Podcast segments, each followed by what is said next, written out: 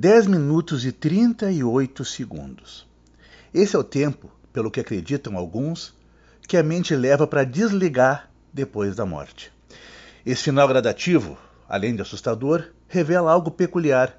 Diferente do que se diz, não se morre igual. O fim não equipara todas as pessoas. Muito pelo contrário. Cada morte tem seu levantamento, sua memória da vida que termina. Segundo alguns críticos, a personagem prostituta é um ser especial no universo da ficção.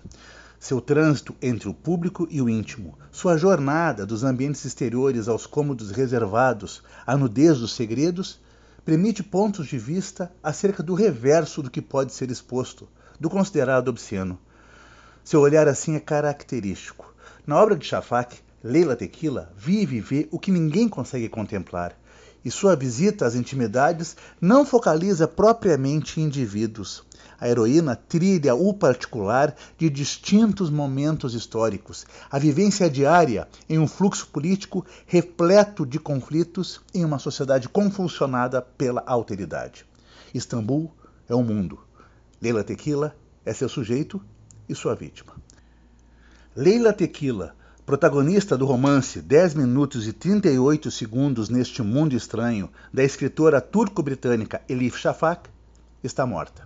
Foi assassinada em Istambul, onde trabalha como prostituta desde jovem.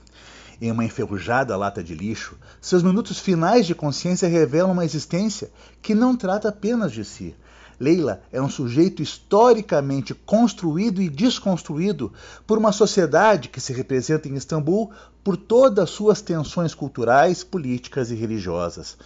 Pois há nessa cidade, respirando umas nas outras, múltiplas versões: o global e o local, o tradicional e o moderno, o imperial e o plebeu, o rico e o pobre, o herege e o sagrado.